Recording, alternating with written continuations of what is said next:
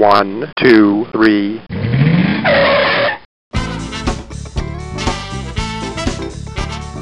Bem-vindo, bem-vindo ao Paladar Distinto, seu podcast de gastronomia. E hoje eu tenho a honra de falar com o vice-presidente de finanças e estratégia do iFood e do best-seller do livro A Nova Economia, o Diego Barreto. Tudo bem, Diego? Fala, doutor, tudo ótimo. Muito prazer, muito bom estar aqui. Brigadão. Nossa, muito legal, viu, Diego? Diego, falar contigo, conhecer um pouco mais sobre a sua trajetória, sobre o livro, né, que tem tanto aí a nos ensinar, não só para para quem da área de mercado, mas para quem está investindo no restaurante, tem seu negócio, acho que ele fala um pouco, um pouco de tudo, né? Então vai ser muito legal a gente trocar essa, essa figurinha. E conta um pouquinho, Diego, um pouco sobre a sua trajetória. Claro, cara, eu, eu sou aquele típico brasileiro privilegiado, homem branco, família de classe média alta, região sudeste do país, é, heterossexual. Cara, tive uma vida, tem grandes barreiras aqui, né? Numa sociedade como a nossa, coloca a barreira olhando cor da pele, orientação sexual, classe social e tudo mais. Eu tive,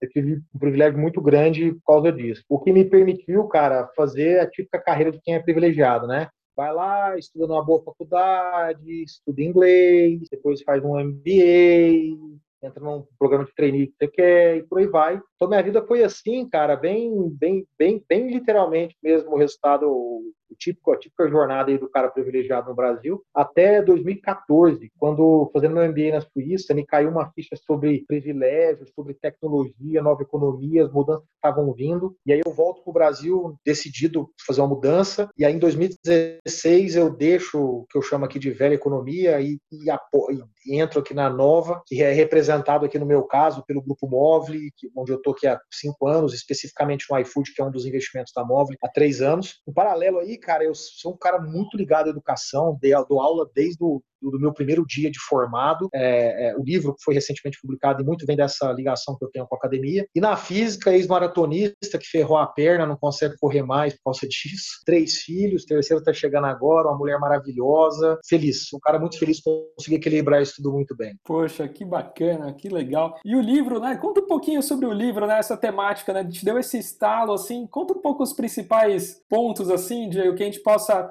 porque o que, que eu falo, né? Você montar qualquer negócio de restaurante é você montar uma empresa hoje, né, Diego? Você tem que pensar em tudo, desde um planejamento, Total. desde como área de marketing, parte de insumos. Eu falo, é uma mini, é uma mini empresa, né? É uma mini empresa. Até dou um exemplo, eu gravei recentemente com, com o Henrique, né? Da hamburgueria lá do Pets, né? E ele fala, Gabriel, eu fiquei, cara, há figura, um né? ano, né? uma figura, né? Tá com parceira, parceira com vocês, também super legal.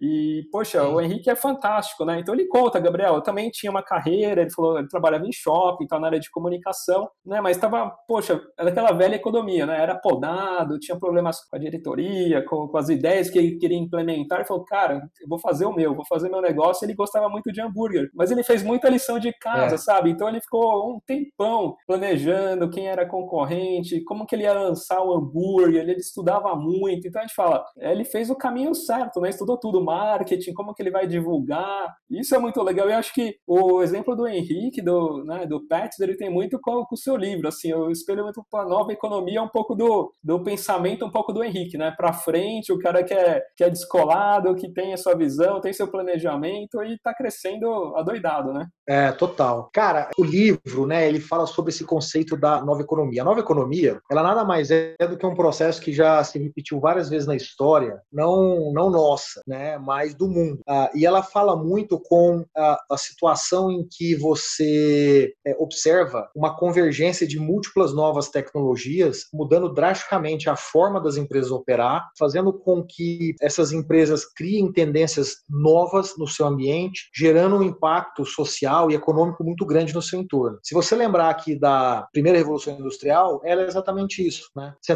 se lembrar da segunda revolução industrial, ela é exatamente isso. Se você lembrar do Fordismo, da eletricidade, do petróleo, é exatamente isso. O Brasil, ele nunca viveu isso. Por isso que o Brasil é um país tão linear. Né? Se você observar, a sociedade brasileira é conservadora, ela é, é, pouco móvel, aristocrata, elitista, preconceituosa, ela é extremamente linear. Por quê? Porque o Brasil nunca teve esses grandes choques, esses movimentos sempre chegavam no Brasil a conta gotas, então ele não gerava essa disrupção. As mudanças aconteciam bem tranquilamente ao longo do tempo. Bom, é, o, o, resumo da ópera é que nesses últimos 15 anos, o processo de globalização ele terminou de ser consolidar no Brasil, o que fez com que as tecnologias passassem a chegar aqui com muito mais velocidade. Quando a tecnologia chega com mais velocidade, acontece um efeito parecido com esse que eu narrei fora do Brasil. Ele começa a acontecer pela primeira vez na história aqui no Brasil. Como é que a gente nota isso na prática? O exemplo que você deu do Pérez e do Henrique é um exemplo disso. Como é que o, o Henrique alavanca em grande medida a marca do Pérez? Uma rede social social com o celular na mão. Isso só é possível porque você tem essa múltipla convergência de tecnologias que permite um cara como o Henrique, que tem talento e conteúdo, ir lá e fazer isso. Veja, o Henrique, há 20 anos atrás, ele estaria com uma hamburgueria aberta, você nem saberia que ela existia, porque ele não tinha 20 milhões de dólares para ficar investindo em marketing, nem para abrir 50 hamburguerias. Então, essa convergência permite às pessoas, então, uma coisa que até então era muito ofuscado no país: protagonismo, porque as coisas estão disponíveis agora Né? Assim como o Henrique teve uma ideia e falou: opa, isso é bom e eu vou conseguir chamar atenção, ele vai lá e faz no passado ele ia tentar e ele ia rapidamente cansar porque não ia conseguir. Exato, exato. Nossa, é bem, é bem isso mesmo, assim, né? E até a gente estava falando um pouco de adaptabilidade, nessa né? parte de digitalização também, que, né? Esse é um dos, dos temas aí das empresas, né? A digitalização e tudo mais. E tem essa parte que a gente pode levar isso para os restaurantes, né? Então, aquele restaurante que era do interior do, sei lá, interior de Minas Gerais, por exemplo, que era familiar, né, Diego? Ele teve que ter a sua digital, às vezes não tinha nem um Instagram, não tinha nem um delivery, as pessoas iam até lá, buscavam. Esse restaurante, por exemplo, na pandemia, teve que se despertar para isso, para essa nova economia que a gente fala também de ter um Instagram, às vezes pensar poxa, eu preciso ter, ter o iFood aqui, preciso ter uma, né, uma opção de delivery aqui para as pessoas, está em lockdown, como que vai fazer? Não consigo retirar tal. Então, isso, isso cresceu muito, né? E desde também dos restaurantes classe A, né? Aquele restaurante classe A que, sei lá, X comida que nunca pensou que, poxa, é muito elitizado, pô, as pessoas, alta gastronomia, a pessoa vai lá, às vezes não acompanhava muito bem para ir para um delivery, alguma coisa, ele também teve que se adaptar. Então, a gente brinca que é desde o restaurante classe A até o restaurante, a lanchonete, que às vezes nem tinha o Instagram, nem tinha essa parte social. Os dois tiveram que se adaptar, né? Um se adaptar em embalagens, se adaptar em novos, novo cardápio, fazer um cardápio específico para o delivery, né? ter essa criação, fechou tudo, né? Como é que ele ia ter? Isso é muito, muito louco, né? E rapidamente todos tiveram que, que passar por isso, né? Exatamente. Eu acho que a gente pode ir até mais longe e pensar o seguinte: há 20 anos atrás, sem essa mesma conexão, mesma tecnologia que permitiu a gente dar o exemplo aqui da, do Pérez e do Henrique, o restaurante seria qual restaurante que ele é? Bom, nada de mais, nada de menos. Hoje, pensa só: um restaurante pode abrir quatro marcas diferentes a partir da mesma loja, sem ter que abrir lojas diferentes para isso. Eu vou dar sempre um exemplo para mostrar bem como a tecnologia ajuda e, e cria esse ambiente nova economia para o restaurante. Uma padaria, dia de regra, ela tem lá pão, presunto, mussarela, o cafezinho e tal, e ela eventualmente tem lá uma pizzaria, e ela vende a pizza, né? Ela tem aquela pizza cortada que você vai lá e pede um pedaço, come no balcão e tal. Aí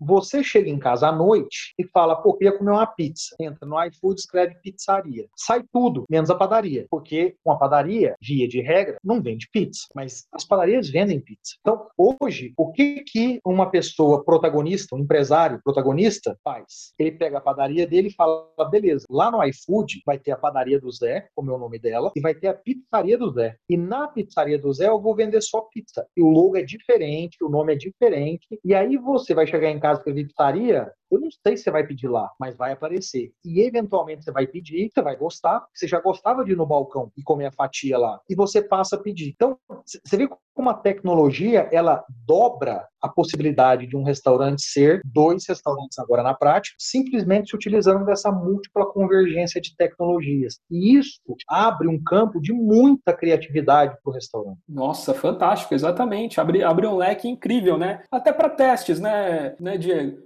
Às vezes, às vezes, ele quer fazer um teste de algum, de algum caminho, alguma linha que ele não, não testava, ele consegue também fazer um piloto, né? né? Que a gente fala na, nas empresas, né? Até mesmo no, no, restaurante. Às vezes é complicado ele fazer um piloto, sei lá, no restaurante. Às vezes ele pode fazer um piloto e um teste, fazer exatamente. Às vezes, de volta agora no Henrique, né? O Henrique é um barato, ele faz testes, agora está fazendo teste de alguns lanches lá. Então ele faz a enquete lá, deixa o lanche por dois, três dias, ver o resultado, ver como que está a receptividade dos, dos clientes e, pô, esse aqui não, esse aqui agora tá legal. Então, Isso até é legal para o delivery, né? Você fazer um teste de algum lanche né, e ver essa aceitação e depois colocar no cardápio local, ou até mesmo criar sub, submarcas dentro do restaurante, né? Exatamente, né? É assim, a, a, a, a, tecnologia ela deixa você sonhar. Vamos dar um outro exemplo aqui. Hoje você compra os insumos para o seu restaurante, deixa lá no freezer e conta que o cliente vai vir, você vai processar aqueles insumos para vender. Minha pergunta é, não vende o insumo lá no iFood também, né? Então, aquela mesma padaria que compra presunto, mussarela, requeijão, farinha, entre outras coisas, por que, que ela não tem uma seção lá no iFood que ela vende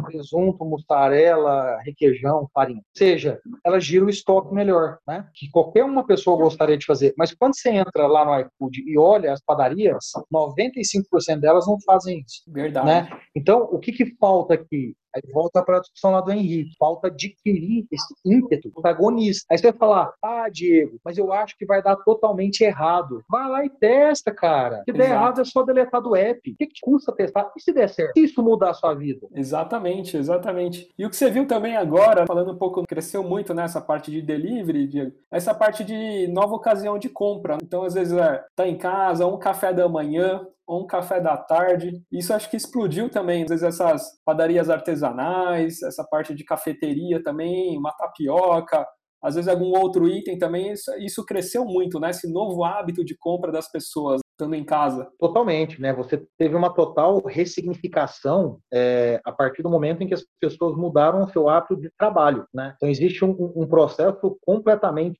diferente a partir de agora é, é, do, do, comportamento, da jornada de consumo do cliente. Então é, esses itens que você mencionou, eles sem dúvida, né? São, são itens muito fortes, mas eu, eu, eu, eu colocaria alguns outros aqui. café da manhã, que historicamente não era pedido em delivery, ele passou a ser. A pessoa não dá mais aquela passadinha na padaria, porque ela está ficando em casa. Né? Um outro bom exemplo, o café da tarde. A, a, a, sabe aquela barrinha de cereal que você come, aquele mamão que você puta, corta rapidinho e come. Aquilo foi um outro, junto com a própria tapioca do exemplo que você deu, são itens que foram adicionados também. Mas talvez o, o, o mais interessante disso tudo foi encontrar determinadas tendências que ainda eram muito nicho, terem crescido demais na plataforma. Exemplo, o vegano, exemplo, o low carb, né, pouco carboidrato para as pessoas que se preocupam com isso, porque muita gente estava em casa e comia quando? Comia naquele dia que era o dia da exceção, né? Exato. Chegava lá sabadão à noite e falava, hoje é o dia, vou chutar o balde. E aí pedia lá um hambúrguer, sorvete, tal, não sei o quê. Mas em todo o resto da semana, essa pessoa queria uma comida leve, né, low carb. Ou você chega lá no iFood, você já encontra muita oferta para esses nichos, entre aspas, que estavam antes só no mundo offline. Nossa, com certeza, cresceu muito, né, a parte de vegetariano,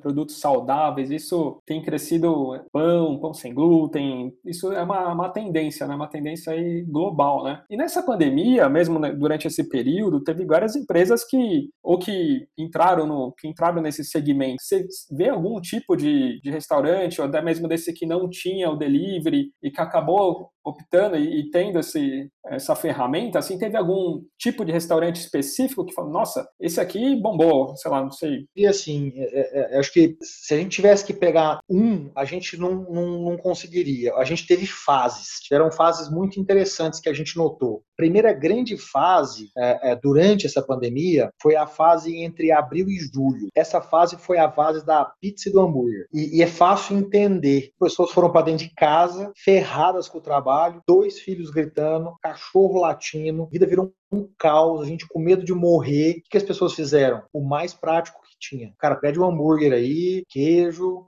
alfacinho, tal, ketchup, beleza, morreu o assunto. Então, as pessoas naquele momento buscaram pra, o pragmatismo é, é, versus a, a, a maior necessidade de algo mais elaborado. Depois, ali depois de junho, julho, a gente começou a ver um pouco mais da fase das pessoas buscando algo diferenciado, né? Então as pessoas se acostumaram em casa, acertaram a vida, né? Aqueles que, vamos assumir aqui, que não perderam o emprego, falam, pô, a coisa se organizou, a vida tá boa, tô ficando mais com meus filhos, acordando mais tarde, tô perdendo tempo no trânsito. As pessoas começaram a gostar. Aí elas liberaram um pouco. Aí começaram a pedir os restaurantes um pouco mais caros, o ticket médio subiu, né? Você começou a a ver as pessoas pedindo a comida mais, é, é, é, mais, mais refinada, e aí você viu isso acontecendo. Quando chegou ali em setembro, você começou o processo de relaxamento. Então as pessoas começaram a voltar mais ou menos para a normalidade nesse sentido. Que elas começaram a sair um pouco mais, o resto já podia dar um pulinho no restaurante. Então elas ajustaram isso. E aí de lá para cá, esse equilíbrio então voltou, e aí não tivemos mais nenhuma grande mudança até agora. As padarias também, né? Acho que as padarias entraram também muito forte, né? Algumas que às vezes não faziam também. Teve, teve, acho que teve o período aí das padarias também, junto com as hamburguerias, que não sei se nesse mesmo período, mas padaria hoje também deu um up geral também das entregas, né?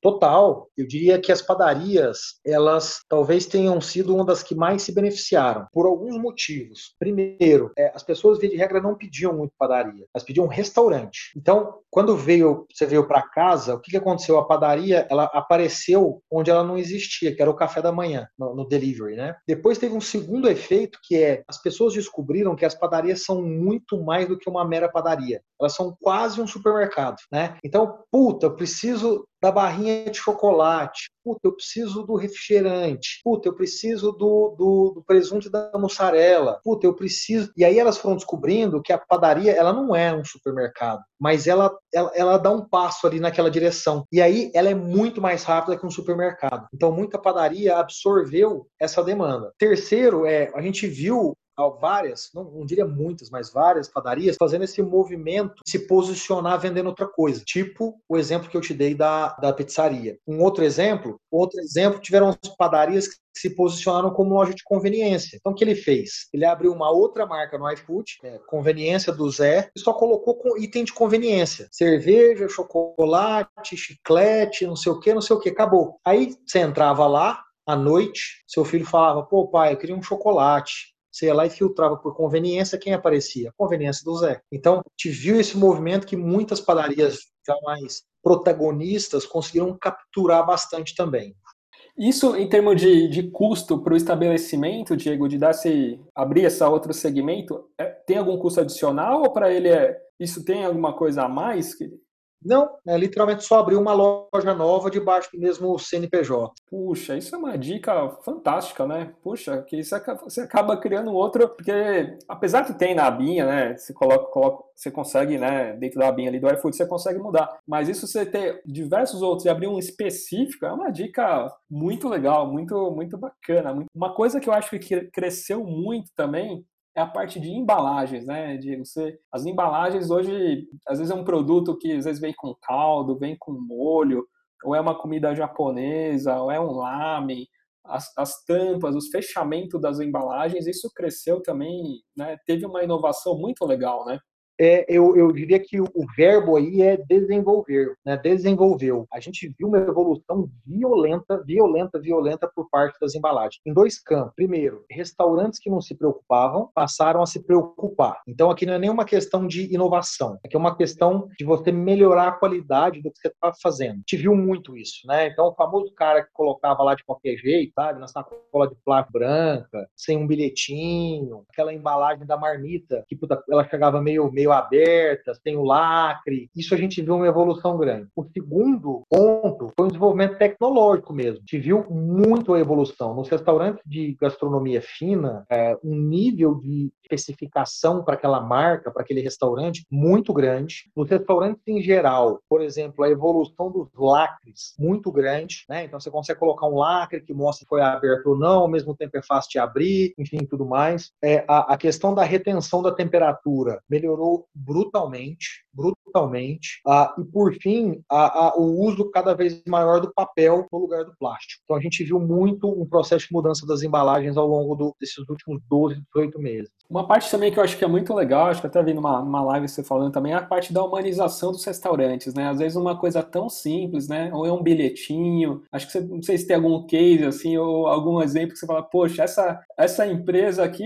meu, faz uma coisa tão, ou agradece, muito obrigado pelo seu pedido. Acho que tem algumas ferramentas de você se comunicar com o cliente que acho que às vezes muitos não fazem, Diego. E é uma coisa assim, de trazer aquela olha, aqui sou, sou atendente aqui do tal pizzaria que você sempre pede, poxa, até mesmo, sei lá, você quer só, não sei como, já tem aquele histórico, né? Ele consegue saber que ele gosta da pizza quatro queijo, por exemplo, poxa, sua pizza veio legal, sabe? Alguma coisinha assim que acho que isso muda muito, essa aproximação, não fica aquela coisa fria. Completamente. E aí, de novo, eu volto para a questão do protagonismo. Veja, isso tudo que você mencionou, qualquer um faz, só que a minoria faz, né? Então, qualquer um pode fazer. Então, é, é, o, o, acho que o grande ponto aqui é o seguinte: inúmeras pessoas chegam em casa e dizem, nossa, que legal aquela loja. Eu vou lá e a pessoa é, é sempre educada comigo, sempre se preocupa comigo, sempre X, Y, Z. E aí, quando ele está lá dentro do restaurante dele, no delivery, ele não faz isso, ele trata como uma linha de produção. Então, exemplos aqui para mencionar. Qual é a dificuldade de você mandar um bilhetinho ou escrever ali? É, olha, vi que você está voltando. Muito obrigado.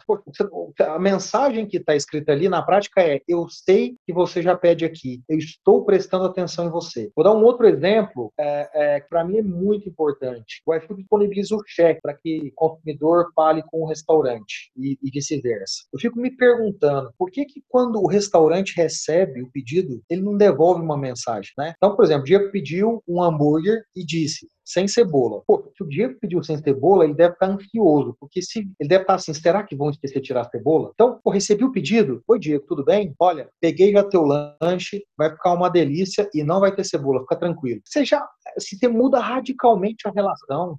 Com certeza. Radicalmente, radicalmente. Só que as pessoas não usam para isso. Elas só usam para resolver problema, que também é uma função do chat. Sim. Mas você tem outras formas de cativar esse cliente. Quem não gosta de ser prestigiado, fala, poxa, ele sabe do meu pedido, ele sabe do meu gosto. Não, Gabriel, eu sei que você, poxa, gosta aqui de, né, ou sem cebola, ou com mais queijo, sei lá, X, né? Você fala, poxa, a pessoa sabe do que eu gosto, mas isso, isso não, tem, não tem preço. E eu vi muito parte também de, de inovação, né, né, Diego? Eu vi uma coisa muito, muito legal também do iFood, para quem, quem não sabe, essa parte do corporativo, né? Da parte também que não, quem nos escuta e está nas empresas, ou né, do RH, ou quer, quer inovar também, porque a gente sabe também que daqui a pouquinho, né, graças a Deus, as vacinas estão chegando aos poucos, a gente daqui a pouquinho vai começar, e já, algumas empresas começam a voltar um pouquinho para o escritório. A gente sabe que às vezes tem uma reunião que às vezes se estende um pouco pelo almoço, né? Quem nunca, poxa, vamos pedir, pessoal, ó, vai aqui, vamos juntar aqui, você dá tanto, às vezes passa no meu cartão, depois a gente divide, você me deposita. Eu vi uma coisa muito legal, você comentando que é a parte do, do iFood corporativo, né? iFood empresas, que já tem algumas tecnologias, às vezes você disponibiliza um cartão e essa pessoa no meio de uma reunião, ó, pessoal, vamos fazer então um almoço aqui, vamos pedir alguns lanches, alguma sexta-feira, alguma coisa, fazer algum happy hour. Você consegue pelo um cartão fazer a compra para todos, né? Exatamente. É, é, a gente criou uma ferramenta há cerca de dois anos atrás é, que basicamente permite duas coisas. É, ela permite que a empresa diretamente peça. Você vai fazer um workshop na sua empresa, você vai comprar 50 pães de queijo e, e 10 garrafas de suco. Então, a empresa entra lá, faz o pedido, bate isso lá no restaurante, no supermercado, na padaria, enfim, onde ele escolheu, ele recebe o pedido. Então, ele atende a necessidade interna da empresa. E o outro é, os colaboradores passam a ter como meio de pagamento o que nós chamamos de a, a, a pagamento corporativo. Então, ao invés de você usar, você ir lá e clicar no seu cartão pessoal e pedir uma notinha fiscal e tal, e preencher o reembolso e não sei o que, não sei o que, o que, que você faz? Você usa o pagamento corporativo e aí, na sequência, a tua empresa recebe diretamente a cobrança. Então você não precisa fazer nem aquele processo de, de reembolso tradicional que, que, se costuma fazer. Exato, poxa, muito, muito legal. Isso facilita muito, né? Ou até fazer um, um gift card também, né? Para algum, algum prêmio, alguma coisa assim, também é possível, né? Também consegue, é possível fazer, né? Um presentear, algum, também dá para fazer com esse mesmo processo. Exatamente. E eu vi também, Diego, tem uma parte também de, de lockers, né? Às vezes uma, uma empresa que tem um escritório, alguma coisa que tem muita, muitas empresas, ou não tem aquela parte de, pô, estamos em reunião até chegar ao pedido, também tem essa funcionalidade de lockers também do, do entregador deixar nesse locker e depois a pessoa assim que sair já pega também, né? Isso é uma outra, uma outra inovação também, né? Totalmente, totalmente. A gente criou isso porque a gente via as pessoas no, no ambiente corporativo, no, no, em especial nos, nos, nos, grandes condomínios, nos grandes prédios, elas evitando o delivery porque era complexo o processo de retirada. Então a pessoa estava lá num telefonema e aí chegava o entregador. Aí ele, puta, agora como é que eu saio do telefonema? Não posso sair, agora o que eu faço e tal. E aí a pessoa falava, vou ter que esperar aqui, levava mais cinco minutos lá. E nisso o entregador lá, puto da vida com razão, porque não conseguia, não conseguia entregar o pedido dele e seguir a vida dele. Né? Então você imagina a quantidade de problemas que aconteceram ao longo do tempo por causa disso. O resumo da obra é que a gente optou por desenvolver uma tecnologia em que a gente criou boxes, né, em que o entregador chega e aperta um botão, um QR Code é gerado e vai para o consumidor, ele coloca lá a comida num lugar que, que preserva a temperatura e fecha. A pessoa com esse QR Code chega, no, depois daquele codes daquela ligação de cinco minutos que a gente mencionou, e aí ele vai lá e pum, coloca o, o, o QR Code e a porta abre e ele pega. Ou seja, eu resolvo todo esse problema, toda essa fricção. Olha, que legal, que bacana. É uma comodidade, né? E praticidade aí para as pessoas retirarem, né? E Diego, tem alguma comida aí que você tem uma queda aí especial? Alguma, algum tipo de gastronomia aí que você, que você adora? Ou comida japonesa, ou pizza? Tem algum prato aí que você gosta? Eu não tenho nenhuma grande preferência, não eu, eu adoro comer. É assim, a, sentar à mesa e bater um papo e comer alguma coisa é, me satisfaz bastante. Eu como literalmente tudo, não tem nada que, que seja uma preferência muito extrema ou, que eu não coma. Literalmente tudo. Puxa, muito bacana, viu, Diego? Falar contigo aí, a gente conhecer um pouquinho mais, né, aí do iFood, a gente e as pessoas, né, fica recomendo muito aí o livro do, do Diego, assim, para quem é empresário, para quem tem um negócio, para quem é de empresa e quer o livro Nova Economia, assim, porque abre um pouco a, cabeça no sentido, e até vou fazer um elogio, né, até eu vi numa live que você estava, e eu tive, tive um exemplo, né, porque às vezes eu faço um contato via direct, ou às vezes por LinkedIn, dependendo da empresa, né, e perto de uma data comemorativa eu falei, poxa, seria muito legal gravar com esse produto, ou com esse, com esse CEO, falando um pouco da, da empresa e da marca, né? E você muito bem comentou, poxa, como que é o, o executivo da velha economia? Ó, oh, Gabriel, fala com a minha secretária, tenta marcar com ela, a gente tenta uma data, aí você fala com a secretária, não vai ter data, você não vai conseguir, né? E, fica meu, e como é o executivo aí da nova economia, né? Poxa, eu te mandei um direct, rapidinho você, você me respondeu, já mandou um link do, do calendário né, online ali que eu conseguia ver sua agenda, então, poxa, te agradeço muito aí, obrigado pela, pela oportunidade aí da gente gravar e as pessoas conhecerem um pouco mais aí do iFood, dessas tendências, né, e dessas dicas, né, não só para os grandes aí, hamburguerias, restaurantes, padarias, entre outros aí, essas dicas que, que você deu pra gente. Cara, primeiro eu consigo entender por que, que tem que ser diferente, né? Você respondeu uma mensagem, assim como eu poderia dizer, cara, não vai dar, tô meio ferrado aqui esse Exato. mês, desculpa, ou puta, não é minha prioridade, beleza. Mas, sabe, simplesmente respondo e pronto. E tem, tem que ser assim, a, né? a relação das pessoas tem que ser assim. É, então, assim, eu fico, fico muito feliz de, de, você ver nesse gesto algo bom, porque de fato, essa blindagem que algumas pessoas fazem se utilizando da assistente, de não sei o quê, ela na prática é uma falta de empatia. E, de novo, eu não estou dizendo que tem que dizer sim para tudo, mas tem que falar, tem que dialogar, tem que dizer não em ponto. Né? Exatamente. Então, puta, super obrigado. De coração, fico muito feliz ouvindo isso. Não, muito legal. Fiquei super. Já era seu fã aí, fiquei, fiquei ainda mais aí. Parabéns, viu? E muito obrigado, viu, Diego, pela oportunidade aí. Valeu. Valeu, obrigado. Um abraço. Tchau, tchau.